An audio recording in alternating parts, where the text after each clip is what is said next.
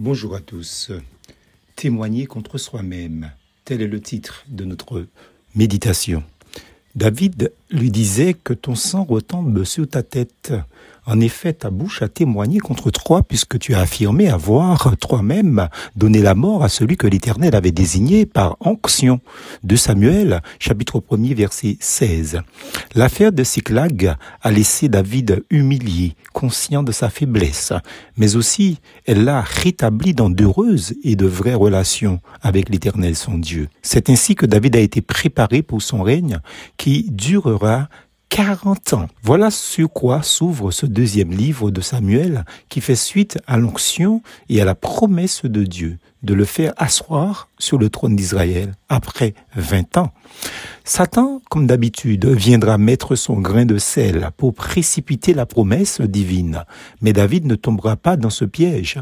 Il est sept ans trop tôt pour que la promesse se réalise. Comme quoi, ne précipitez jamais les promesses de Dieu en lui donnant un coup de main. Ce sera par un instrument humain que l'annonce de la mort de Saül sera apportée à David. Celui-ci est à ses propres yeux comme un messager de bonnes nouvelles de Samuel chapitre 4 verset 10. Ne s'agit-il pas pour David de la mort de son ennemi et de la possibilité de monter sur le trône d'Israël? Mais cet homme ne connaît pas celui à qui il s'adresse, David. Dans le cœur du bien-aimé de l'Éternel brille la grâce, le désintéressement, l'amour pour son peuple et le respect, surtout, de l'ordre divin. Comment se réjouirait-il, lui David, alors qu'Israël est vaincu et son prince déshonoré devant les ennemis de l'Éternel? D'où es-tu? lui dira David. L'homme confirme qu'il fait aussi partie des ennemis d'Israël et des pires. C'est un amalécite. En essayant de tromper David par son récit mensonger, il n'a fait que se tromper lui-même. Le méchant fait une œuvre qui le trompe. Proverbe 11, verset 18.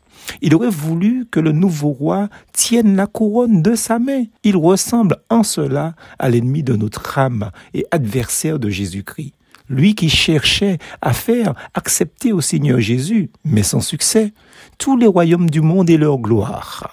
Matthieu chapitre 4, verset 8 à 10. Royauté qui n'était pas à Satan, mais surtout gloire qu'il ne possédait pas.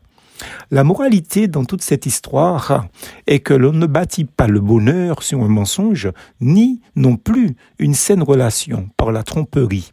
Le règne de David aurait été un échec total s'il avait suivi cet amalécite dans cette mystification diabolique, car le mensonge vient du diable. Jean chapitre 8, verset 44. David l'avait compris. Si vous mentez pour avoir les faveurs de vos semblables, quels qu'ils soient, vous voilà dans une relation faussée dès le départ, car la base n'est pas dans la vérité. Attention donc à ne pas faire les choses pour plaire à autrui en laissant votre bouche témoigner contre vous. Si celui que vous amadouez ne voit pas dans le secret de votre cœur, il y en a un plus grand que lui, à qui rien n'échappe.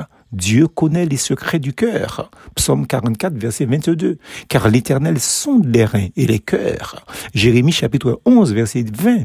Voilà pourquoi beaucoup de relations, amicales, conjugales ou autres, ne tiennent pas dans le temps. Et pour preuve, David avait bien raison, car son règne, basé sur la vérité de Dieu, durera jusqu'à sa mort, 40 ans. Un roi chapitre 2, versets 10 et 11. Plus force en Jésus.